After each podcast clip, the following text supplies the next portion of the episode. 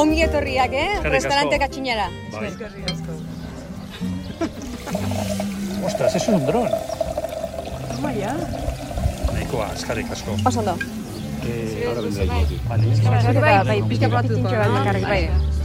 Bai, Bai, honean Estás etorrita, Pero- Bai, bai. No dejes de andar en bici, a lo mejor. Mi edad con 74. Pero bueno, ando bien. Eso es el ADN que tiene. Sí, no sé qué bueno. Generación. Grote, Aitor. Mía esker, eh? compañía. Bai.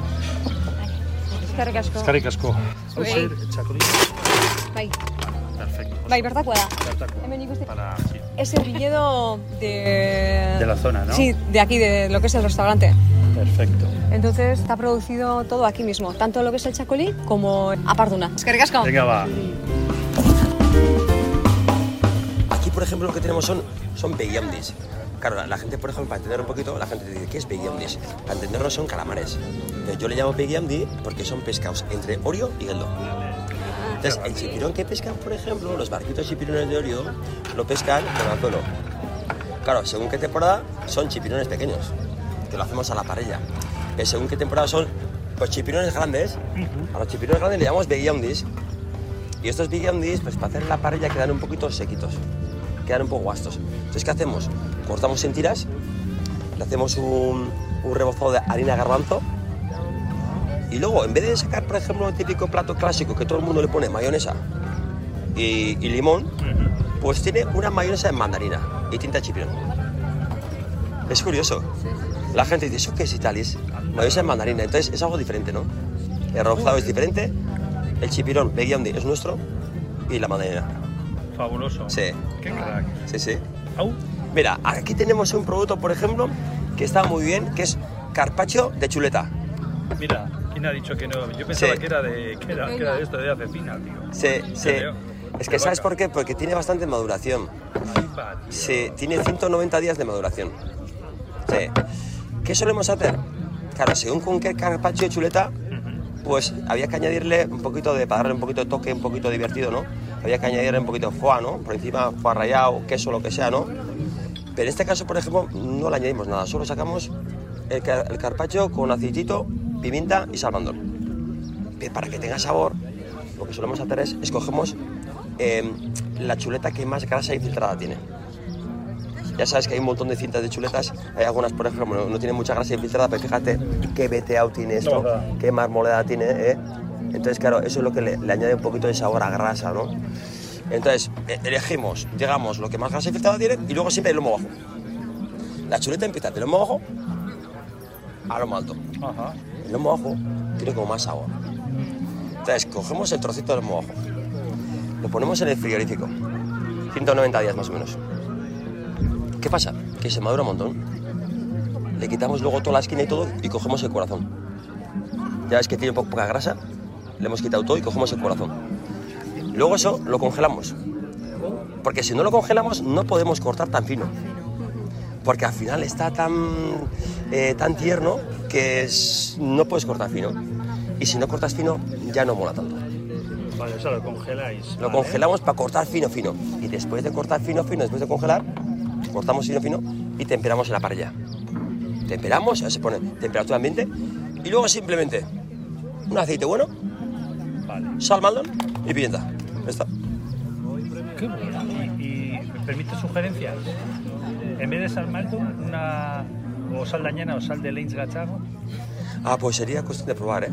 Yo siempre, siempre tengo todas las puertas abiertas y la verdad ¿Quieres es que les, les comente? Porque tienes, puedes jugar en la parte guipuzcoana con Leins Gachaga. Ah, muy que bien. tienen la sal de Sube. la- Es la muga Leitz Guipúzcoa, sí. Álava, Sí, sí. En el alto. Sí. Ahí tienes la sal de Leins Gachaga. De. Oye, pues sería cuestión de probar también. ¿eh? Y si no la sal dañana que es Araba. Y, y y tiene tipo Claro, escamoto también. Claro, Ah. tiene flor de, se llama flor de, de sal, no, no se le llama escamas, son florecitas. Ah. Es una sal, tú además te puedes poner la carga, diríamos, eh, emotiva o de, patri, de, de- de que es de Euskadi. Claro, Y la tío. sal Maldon al final, sal, en fin. Está ¿sabes claro. Pues ya me ha gustado la sugerencia. Y aquí, aquí es la tradición nuestra, ¿no? Llame aquí. Son croquetas, pero croquetas de María Pilar. Las hace mi madre. Las hace ella, sí. Le dije, mamá, voy a poner tus croquetas porque son las mejores. Y me dice, bueno, bueno, bueno, va, es mejor que pongas otras cosas y tal. Y que no, que no voy a poner. Y encima voy a poner de María Pilar. Me dice, bueno, bueno, bueno, bueno. Bueno, pero, ¿Qué me estás contando? Bueno, bueno, por, por favor, eh, por favor, me dice. Le digo, no, no, es que voy a poner. Bueno, bueno, bueno. Y le puse, y me dice, bueno, bueno. La gente qué va a pensar. Es que, es que. Y ahora está contenta. Hombre. Qué orgullo. Claro. Lo que te da por Pilar. Pues así. Qué bueno. Y luego aquí tenemos, digamos, es que le he puesto el nombre y todo. Aperitivo especial. Para nosotros es aperitivo especial. Le hemos puesto nombre porque a todo el mundo que viene aquí, normalmente, si le quiero invitar algo como bienvenida, le sacamos eso. ¿Qué le sacamos? La anchoa nuestra de aquí, que es una maravilla. Pero algunos patrones, por ejemplo, me critican, y he tenido así un debate, que me dicen, joder, que la anchoa tiene que ser con aceite de girasol. Después de estar en salmuera, salmuera, limpiar la anchoa y tal, y con girasol. Pues yo, yo tengo con aceite de oliva virgen extra. Mío. Los sin últimos duda meses. alguna, por Dios. Porque, ¿sabes por qué? Yo, una, me gusta diferenciar, muy importante, porque, joder, si vas a otros restaurantes y está la misma anchoa, todo lo he hecho lo mismo, mola diferenciar. Y la gente tiene opción de elegir un sitio a otro, ves la misma cosa, pero cómo lo presentas. Entonces, esta anchoa es una anchoa que está en salmuera, como todas las anchoas, y los últimos meses está con su aceite de oliva virgen extra. Entonces, joder, pues la anchoa también eh, chupa un poquito ese aceitito y luego en la fuente también, pues rebañar un poquito el pan también con ese saborcito. Claro que Yo que sí. está muy bien, cosa que girasol pues bueno. Entonces, pues así. Y, eh, y la presentación, ¿eh? Porque esto. Es que mar, plato de mar. Plato de mar con la ola. Cuando la ola rompe la espuma y tal, y, ¿eh? Los mínimos, todos los detalles. Es que me gusta mi trabajo un montón, ¿eh? Joder. El día que me canse me va a ir hasta, pero de momento estoy activo. Caixo, soy Jackie Zendoya y estamos aquí en Orio, en Bodega Cachiña. Esto, por ejemplo, está de Orio, de Orio, eh, un poquito, digamos, por ejemplo, para las faldas de Higueldo, como de abajo. O sea, es como, Ah. como un poquito hacia el sur, un poquito salida de Orio, como dice en San Sebastián. Vale, En vez de de Orio hacia Zaragoza y para allá. Entonces, mira, aquí estamos en el jardín. ¿eh? El jardín, aquí estamos apreciando todos los viñedos que tenemos plantados, que son 8 hectáreas de viñedo. Ondarrabia y Suri. Vale. Entonces, la historia empieza ahí abajo, veis como hay un postecito y en ese postecito hay un pequeño viñedo, que ese pequeño, pequeño viñedo plantó mi padre. Lo plantó hace pues cuarenta y pico años, porque la Ita tenía el asador cachiña antiguo entre mis padres y mis tíos, dos familias. Y claro, el como, como es de Motrico, pues ya en Motrico ya su Aita, mi abuelo, hacía chacolí. Se casó con mi madre y abrió en el asador cachiña. Y cuando ya el negocio se fue bastante bien porque asaban pescados y carnes a la brasa, el Aita tenía esa inquietud de decir, joder, pues a él también le gustaría hacer chacolí. Entonces, ¿qué hizo? Se compró estos terrenos y montó ese pequeño viñedito. Entonces, debajo de esa cachiña, pues tenía pues una pequeña bodeguita que hacía chacolí. Entonces, pues un montón de años hemos visto, por ejemplo, cómo veníamos aquí al viñedo, llevábamos la uva, hacíamos chacolí y tal y cual. Y luego ya, pasaron un montón de años, yo vivía en Tenerife, y vamos, eso era una maravilla, porque era trabajar, surfear y ligar. Los años dorados. Aquí tengo que cortar. Pues mira, me fui a Tenerife a pasar una temporada y, y ahí, por ejemplo, pues claro, quería, pues como hace buen tiempo y tal y cual, quería un poquito de calidad de vida y tal cual, y así, pues estuve cuatro años, ¿no? Pues era joven y tal y cual. Y claro, el Aita me dijo, Iñaki, a ver, en Tenerife tanto tiempo, joder, pues ¿qué haces ahí? Es mejor que vengas y tal, hacemos un proyecto, estos terrenos que no te hemos comprado, a ver si hacemos algo y tal y cual, igual una pequeña bodeguita y tal. Entonces, claro, eh, me formé como joven agricultor, vine acá, eh, hice un montón de cursillos. ¿Te eh, formaste allí o aquí? Aquí, ya? aquí, aquí, Ya vine aquí, fui a Fraisoro, hice un montón de cursos y tal y cual. Y así poquito a poquito conseguimos derechos de plantación y plantamos aquí los viñedos. Y luego, después de plantar los viñedos, pues ya queríamos hacer la bodega. Vale, vale. Y ya en la bodega yo le dije a mi familia, "Jo, a mí me da miedo solo montar una bodega chacolí. Porque siempre hemos escuchado, el Euskadi es, ahora tenemos buen tiempo, eh, ahora de repente está nublado, ahora de repente hay mucha humedad y ahora de repente hay granizo. Entonces pues, quería yo salvar un poquito la explotación, ¿no? un poquito la actividad y dijimos, "Jo, ¿por qué no hacemos también, complementamos con lo, con lo que sabemos hacer siempre? Pues que es un poquito montar un restaurante. Pues yo con mi aita, por ejemplo, siempre, a mi aita le conocía la parrilla. Y desde pequeño, por ejemplo, pues al final, pues eh, conozco el negocio. Sí. Eh, entonces, bueno, pues montamos la bodega Chacolí con el restaurante y luego ahí arriba damos eventos. Vale, o sea, son tres pisos. O sea, lo que es la bodega, ¿Sí? Arriba está ahí donde estamos viendo ahora, ¿no? La gente restaurante. Exacto. Y arriba tienes una zona de para actividades varias. No, mira, arriba del todo, por ejemplo, no tenemos entreplanta. Ah, vale, vale. Simplemente la planta arriba solo tiene una planta, lo que pasa es que tiene mucha altura. Ah, Sí.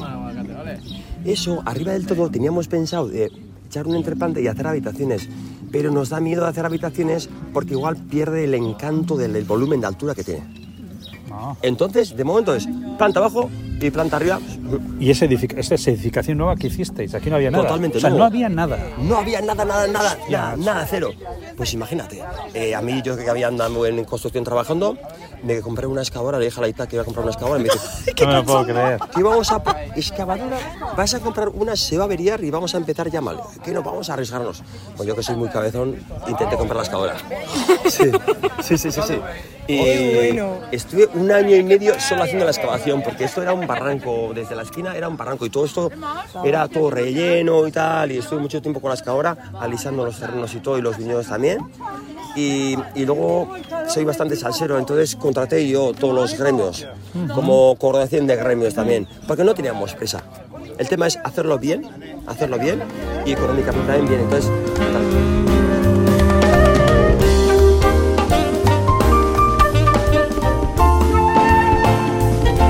¿Y La es bodega. Ondarrabi Suri la que tienes? Ondarrabi ¿Y Suri no te has 100%. planteado meter Petit Corbu, Ondarrabi Belcha? Mira, ese terreno que tenemos ahí, por ejemplo, es Gromansel. Gromansel, pues si acaso tenemos ahí plantado por si eh, nos falta un poquito de graduación. Por si acaso. Pero no hacemos un vino con eso. eh, Por si acaso lo tengo ahí. Y luego también es una cosa interesante que tenemos plantado. Aquí a la izquierda eh, percibimos que tenemos plantado parral. eh, tenemos eh, un terreno con parral. Esto que estamos viendo abajo también es parral también. Ajá, Y aquello a la izquierda, volteando todo, es espaldera. espaldera. Espaldera, ¿qué pasa? Que al final el- le da más el sol y la uva se madura más. Se madura más. Y el parral le cuesta más madurar. Entonces, por ejemplo, yo siempre digo que es como la cocina. En la cocina, por ejemplo, si quieres hacer, por ejemplo, un plato, eh, te hace falta varias cosas. Te hace falta la zanahoria, te hace falta la cebolla, te hace falta varias cosas. Pues aquí también, por ejemplo, si tienes parcelas con diferente graduación, eh, las mezclas un poquito y te sale una graduación perfecta, ¿no? Es la idea, sí. ¿Y, y enólogo tenéis, eh, o, o quién es el que se encarga de, de todo el tema de jugar con las uvas, meter, pum? Sí, por ejemplo tenemos eh, un ingeniero agrónomo en los campos que un poquito nos dirige pues eh, qué, pues, qué, qué productos o qué vitaminas darle, lo que sea al Eso viñedo, es, vale, eh, y cómo vale. hay que analizar también la tierra y tal y todo. Y, y luego, por ejemplo, dentro ya tenemos un enólogo. Un enólogo eh, también que lleva varias bodegas de, de, de origen origen de Guetaria, que, está, que lleva muchísimos años. Y entonces, bueno, pues con él, pues estamos ahí con él. Y también estamos muy ilusionados porque tenemos proyectos nuevos que estamos haciendo con el Chacruy cada vez más, pues eh, con barrica, crianzas. Hemos hecho un espumoso también ahora. Eso y bueno, ahí vamos un poco evolucionando.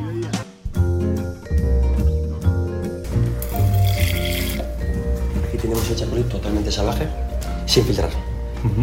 Entonces, la época de vendimia suele ser en septiembre y parte de octubre. Eh, estamos en una zona montañosa, hay muchísimas montañas, entonces vendimiamos todo a mano. A mano con tijeritas, 25 o 30 personas, en cajas fruteras de 20 kilos. Entonces, bueno, traemos toda la uva aquí fuera, y aquí fuera tenemos como una chabolita chiquitina cristalada. Ahí tenemos la maquinaria para estrujar la uva y sacar el mosto. Tenemos dos máquinas. Tenemos una despalilladora y una prensa. Entonces, la despalilladora sacamos fuera del habitáculo y ahí vamos echando la uva y esta máquina lo que hace es le separa el grano de uva y le quita el raspón. Entonces, a la prensa solo va el uva. Perfecto, entonces según vamos echando, va por mediante de la manguera, pum, toda la agua y antes que vaya a la prensa pasa por una tubería que es un intercambiador especial para enfriar la uva. La uva siempre va a la prensa fresquita para que luego en el producto final tengamos más, más aroma. Entonces, la prensa ya, una que señalas arriba, lo que hacemos es, dentro de la prensa hay un poquito de oxígeno, entonces al lado, la, la prensa al lado tiene una luna grande le- llena de nitrógeno, el nitrógeno entra dentro de la prensa, entonces al prensar está el agua en contacto con nitrógeno. Entonces es como si prensaríamos en masa vacía. Entonces sale el mosto verde verde sin oxidar, súper natural. Y luego ya ese mosto, por ejemplo, eh, lo llenamos un tanque de mosto y lo que hacemos es los primeros dos días solemos tener a 10 grados, con fresquito para no fermentar. Entonces, en esos dos días, el mosto, como es muy denso, está quieto, poquito a poquito se va decantando la sociedad y eso se llama un desfangado. Va el fango a la parte baja y se queda aquí en el culito todo el fango. Y luego ya qué hacemos? Pues cuando pasan dos días, ponemos una bombita de la parte de arriba, una manguera, ¿eh? y lo que hacemos es traseamos al siguiente depósito y solo llevamos el mosto bueno. Vale. Y el barro se queda. aquí. Se queda ahí, Exacto. Eh, del, mos- del mosto que hemos sacado de la prensa hemos escogido el mejor mosto, le hemos quitado el barro. Ya tenemos aquí el mosto limpio. Y vamos al cuadro de temperatura de este depósito y ponemos a 18 grados. Subís la temperatura. Claro, le subimos la temperatura de 10 a 18 y ya 18 grados ya, por ejemplo, ese mosto ya, ostras. Empieza a haber vida de empieza los a hervir, bichitos. Exactamente, ya empieza, por ejemplo, ese mostito ya se está convirtiendo en, en- alcohol y ya empieza la fermentación. Y tarda unos 10, 12 días más o menos. Y ahora viene la explicación por qué tiene el Chacoli Guipuzcoa un poquito la bruja, cómo solemos De hacer Vichy, nosotros. ¿no? Sí, el, el chiparta o lo que solemos llamar, ¿cómo solemos hacer? Pues entonces, vamos a imaginar que está fermentando. Cuando está fermentando, por ejemplo, la tapa, lógicamente, del depósito está abierto y está fermentando. Y cuando casi ha terminado la fermentación, pero todavía sale un poquito de fermentación de gas, cerramos la tapa. La tapa cerrada con cinco cierres herméticamente. Entonces, esa- ese resto de fermentación, ese pequeño gas, como no se puede escapar porque está la tapa cerrada, se crea mucha presión. Y en esa presión se le inyecta naturalmente su burbuja natural. Se le inyecta su. Su burbuja natural. La burbuja chimparta lo, cogemos, lo conseguimos en la fermentación. De acuerdo. ¿Eh? Eso lo conseguimos en la fermentación al presionar un poquito. eh, Pero por sí mismo, o sea, no hace falta introducir nada. Es No, no, por, no, la, por eso que se ha quedado, ese poco que se ha quedado es el que contribuye a que tenga ese punto carbónico de. Exacto. Vale, vale, conseguimos así el carbónico natural, lo conseguimos en la que es fermentación. natural, es que- ¿Por qué dice la gente, oye, oye, pero es que nos hemos bebido una botella, ahora otra, qué fácil entra? Ah. Pero son muchísimas cosas. Mm. Empezando por el viñedo, por ejemplo, pues al final que tenga la acidez controlada. Muy importante. Porque según cómo metas el producto aquí, enológicamente lo puedes corregir como tú quieras, pero ya no es lo mismo. Mm. El buen material siempre es buen material. Es como si te comes un solomillo con salsa de porto. ¿Vale? Esa esa salsita, le pones huevo, patata, está bueno. Mm. Sí. Ya, pero si el solomillo está bueno, todavía está mejor. Esto es lo mismo. Si ya sacas la, la uva con su graduación perfecta, la acidez perfecta y tal, aquí bien. Luego despalillas, luego eh, tú- o sea, cada cocinero, digamos, en la bodega es tu cocina, es tu manera igual que la cocina. Entonces, para cocinar, cada uno tiene sus trucos. Unos despalillan, otros no des- despalillan, unos se enfrían, otros no. Pero entonces, para ver un poquito el perfil de tu chacolí, pues haz así. Entonces, la bruja también es muy importante que sea natural. Y lo conseguimos así. Y después de la fermentación, cuando conseguimos la burbuja natural, súper importante, ¿cómo nos aguanta esa burbuja natural todo el año? ¿Cómo nos aguanta? Solo hay un truco. Solemos tener con mucho frío, a 3 grados y medio. Coño. Y cuando sube de 3 grados y medio a 4 y medio, otra vez, el equipo de frío se conecta en marcha y baja, Baja. ese grado. Entonces está 3 grados y medio, 4 y medio. 3 y medio, 4 y medio. Ahí se mantiene ese Se punto. mantiene así. Pero claro, las amachos ya sabes cómo son, que mira las facturas. Cuando empezamos aquí el proyecto dijo la eh, esto, este depósito tenía 3 grados y medio, esto seguro que es una ruina, no puede ser, ¿eh? Miró y dijo, si con un depósito hemos gastado tanto dinero, pues imagínate con tantos, esto no puede ser. Y menos mal, la ma que estuvo un poco viva y ahí ya, por ejemplo, buscamos la solución. Le llamamos a la empresa los depósitos ¿eh? y entonces estos depósitos ya construimos diferentes, que son isotermos. Mira, Ah, Sí, son depósitos isotermos. Es un depósito, permíteme, la copita, sí, coge. para explicar. Esto sería un depósito. Aquí tiene unas camisas para enfriar el vino dentro. Luego tiene 15 centímetros de aislante y por fuera este puesto. Este, por fuera. Vale, Entonces, cuando está enfriando por dentro, no se escapa el frío porque está este depósito. vale. Entonces se mantiene todo. Es como un termo de café, por ejemplo, que tiene doble capa. Que, por ejemplo, ponemos el café a la mañana y todavía a la tarde está. ¿Qué, qué misterio tiene? Se mantiene. Y te ahorras, Lo mismo. y te ahorras más que el tema de subir y bajar, que cuando sube baje, que Y te ahorras electricidad un montón, y enfría mucho más. Y todo. Mira cómo estás. Mira. Mira qué está.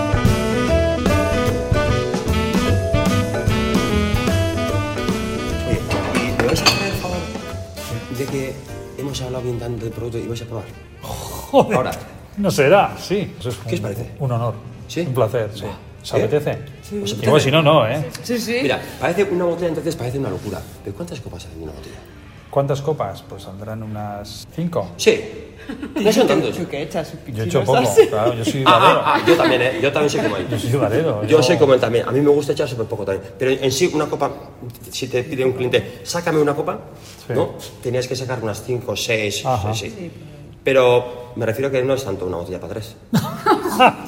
No, si además luego bajamos Hostia, andando Iñaki, qué o liante. rodando. Que aquí otro chacolín más y luego eh, la parduna Madre fuera, mía. ¿vale? Venga, va. Ahora ya son las tres y cuarto y Arrea. me meto en la cocina roto ya. Tira ya. No te preocupes, mira, aquí por ejemplo si queréis, eh, os ponéis aquí cerquita para salir mejor y os voy a sacar la, la parduna y, y unos postres o algo, ¿vale? Eh, Vale, bueno, pero no te líes más, que tienes el culo. está, está la Venga. cocina full, o sea que, ¿vale? Vale, eskerrik asko, Iñaki. Vale, mi esker. Venga.